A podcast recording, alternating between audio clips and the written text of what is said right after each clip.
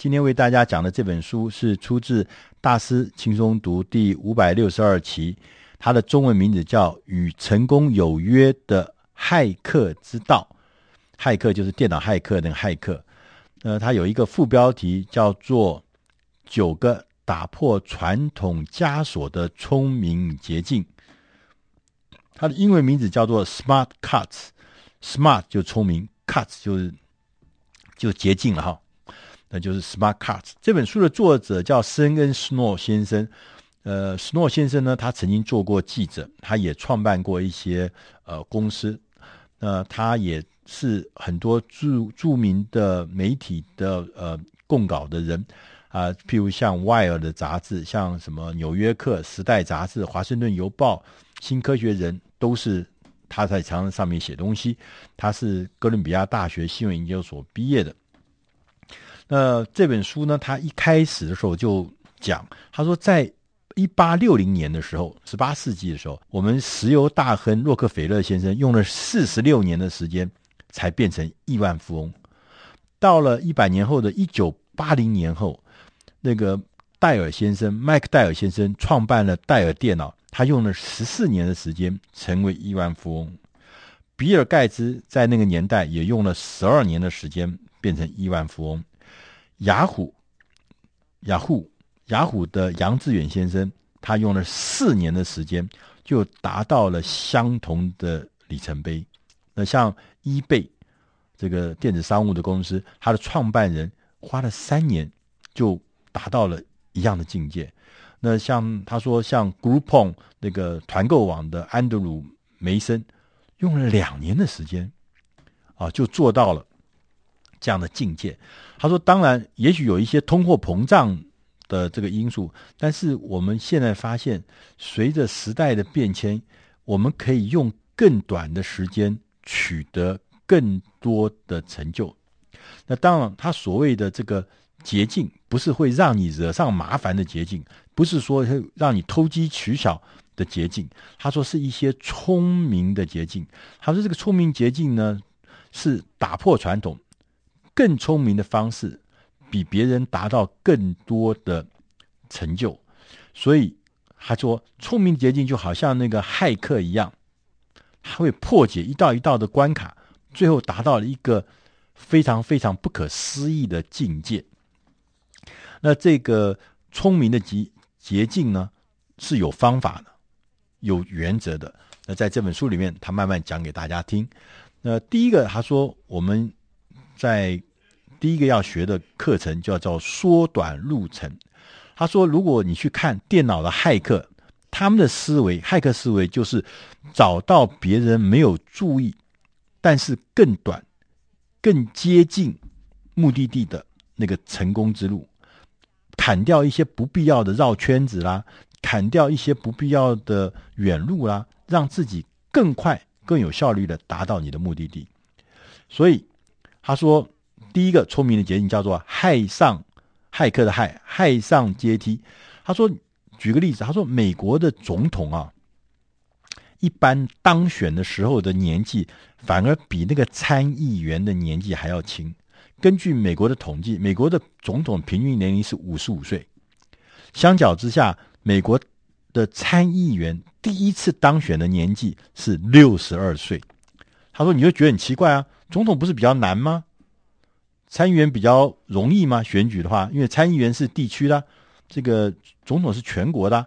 然后说，关键就是因为大部分的总统他都不是不是按部就班的一步步走上来，他也许可能是爬不同的梯子，然后才转换成为全国的政治人物。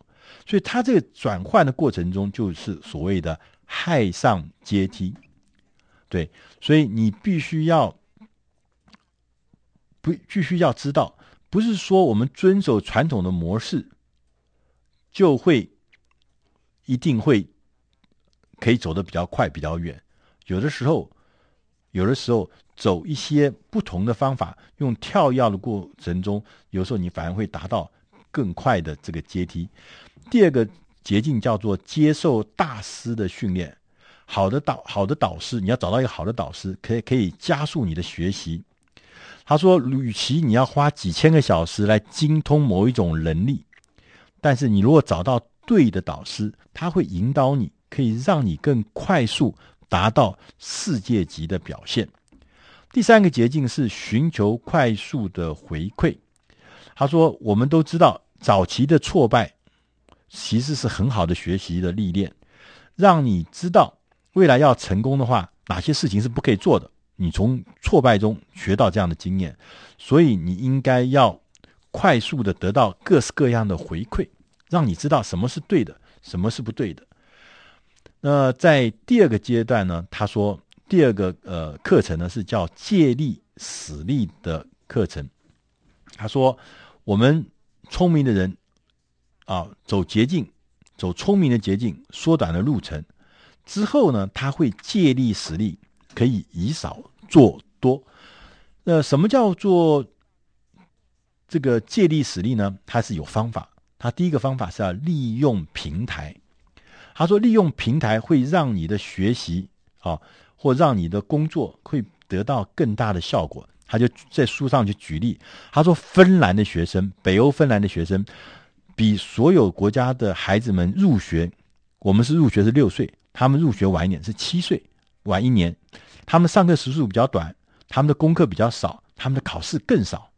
可是芬兰的学生到目前为止，在全世界的这个测验，在数学的测验、自然科学的测验、阅读的测验上，一直都名列前茅。他说：“为什么？因为芬兰的学校强调学生不要背诵任何的东西，包含九九乘法表都不用背。为什么？他说：你背这干什么？”他们从六岁就开始训练孩子用计算机，这些很简单的事情，很简单的事情，你干什么要背它呢？计算机不就解决了吗？你就用这个计算机这个平台啊。他说，我们也没有要求，芬兰也没有要求学生去强迫了解一些基础的数学，但是反过来，他们非常要求孩子们去学习如何利用一些工具来做不同的事情。譬如说，如何运用计算机来帮他解决基础的运算的数学的东西，你不用天天去熟练九九乘法表。他说，孩子们给他发一个 Pad、iPad，让他们学习怎么自己来做线上的游戏，怎么来应用程式或动画来开始展开学习他们自己有兴趣的东西。所以他们说，他们绝对不要让孩子们。反复的被迫去听一些东西，练习一些东西，或必修一些东西。他说这些东西其实不必背嘛，因为这些东西当你有需要的时候，很容易就可以找到啊。所以孩子怎么用工具产生新的创意，这是更重要。所以叫利用平台。那第五个捷径，他说你要抓住潮流。当你看到一个不远的未来，有一个很重大事情将要发生的时候，这个时候如果你能先进去站好位置，未来你的机会就很大，在对的地方、对的时间搭上潮流的便车。那他也讲了几个例子，他说，譬如说 Google，Google 的 Google Gmail 跟 Google 的 AdSense，AdSense 就是它的广告了，Google 的广告那个关键字广告。他说 Gmail 跟 AdSense 当时。都是他们员工，Google 的员工起的一个非正式的专案，但是后来会变成这么大，AdSense 一年会带来一百二十亿美金的营收。这个创意就是因为在那个潮流将起未起之时候，大浪还没来的时候，他们就觉得这个可能会是一个大事情，哦，所以他就做了这个事情。就后来当这个大浪潮来的时候，果然就变成一个大生意。而聪明的捷径第六个呢，是要如何成为一个超级的人脉网。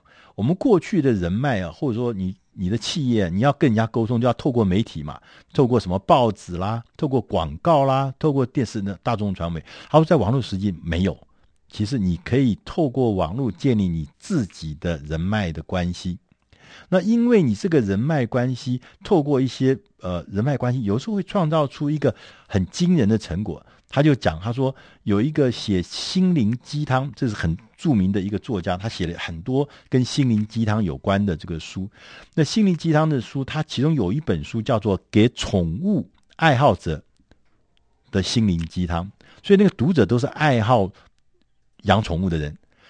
那他怎么做呢？他说：“我除了做这本书，他跟一个卖这个狗食的。”一个大的零售商合作，你只要买我一大袋狗食，我就送你一个这本书的半价折扣券。结果最后呢，宠物公司呢，因为有这个折扣券，所以呢，卖了很多很多的狗食。那这个作者费尔先生呢，也因此这本书卖了五十万本。所以大家两个这个人脉系统呢，就让他得到很大很大的回收。那第三个课程呢，叫一飞冲天。他说，走捷径的人能够一飞冲天是有原因的啊。第一个捷径是说，你要创造你的动能。那他举个例子是说，呃，YouTube 上面有一个非常有名的女性叫做潘米歇尔。潘米歇尔呢，她是全世界 YouTube 上面呢，她的内容是全球。观赏人数第二高的，总共有八亿人次观赏她的东西。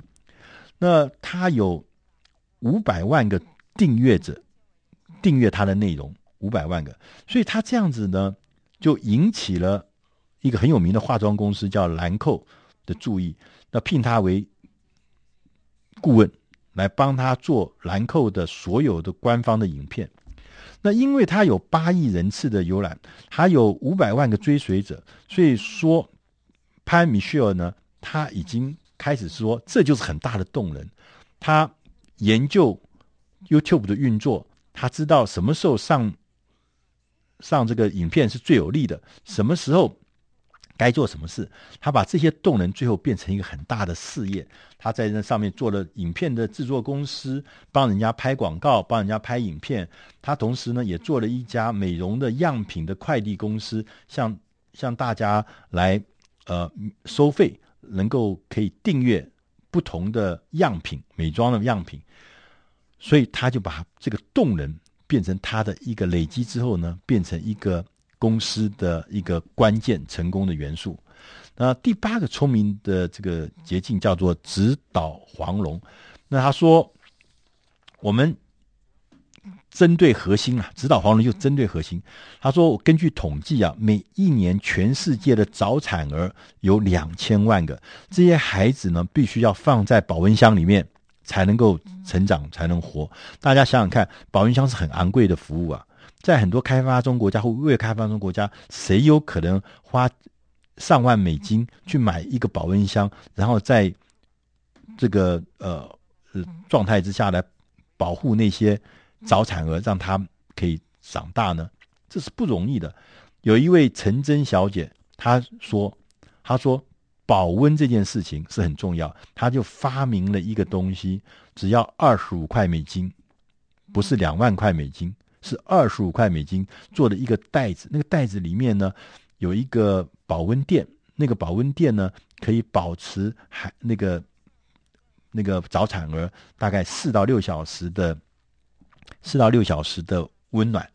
那意思就是说，这个小小的一个睡袋呢，就可以让那些早产儿在那个比较贫穷的地方、呃弱势的地方的孩子，早产儿也有机会可以长大。因为这个很便宜，很便宜，二十五块美金就可以买到的这个早产的这个所谓保温袋，他说很简单，他说我们没有办法去买一个两万块美金的东西，但是呢，我们可以用二十五块美金就直指核心，因为孩子需要一个保温的环境让他成长，让他有机会，否则要不然很多的孩子一天之后就死掉了，因为没有保温的设备，所以这就是直捣黄龙。那第九个捷径呢，叫做十倍数的思考。他说，他又举了一个例子。他说，PayPal 就是一个线上支付的一个这个呃呃公司的负责人，一个创办人啊，叫做马伊隆马克思。他在三十一岁的时候，把这个服务 PayPal 的服务卖了一点六五亿的美金给别人，把他股份卖掉。他拿了这一点六五亿的美金去做什么？他去想说，我可不可以去开一个叫做 SpaceX 的公司？我们将来可以派太空船送人到火星，让太空旅行变得更便宜。他说，在美国 NASA 太空总署，它这个成本很高，每一公斤上太空成本是几千块美金。我现在只要一公斤，只要收几十块，什么意思啊？他说。这些事情我们听起来觉得好怪，你在做什么啊？做什么太空旅行呢？听起来搞不清楚他在干什么。但是他说，在我们过去，我们做所有的事情都是改进一点，改进一点，改进百分之十，改进百分之十，改进百分之十。他说，在有些时候，那个持续改改进百分之十，还不如像刚刚讲的十倍数跳跃的方法，十倍数这种大胆的。远大的这种思考方法，有的时候比百分之十、百分之十渐渐进式的进步还要更容易达到，更简单。这个历史上有非常多的记载。那以上的内容是出自《大师轻松读》第五百六十二期，《与成功有约的骇客之道》，让你能够聪明的、快速的达到你的成功。如果你需要更进一步的资料，欢迎大家在网络上面搜寻。大师轻松读，与成功有约的骇客之道，谢谢大家。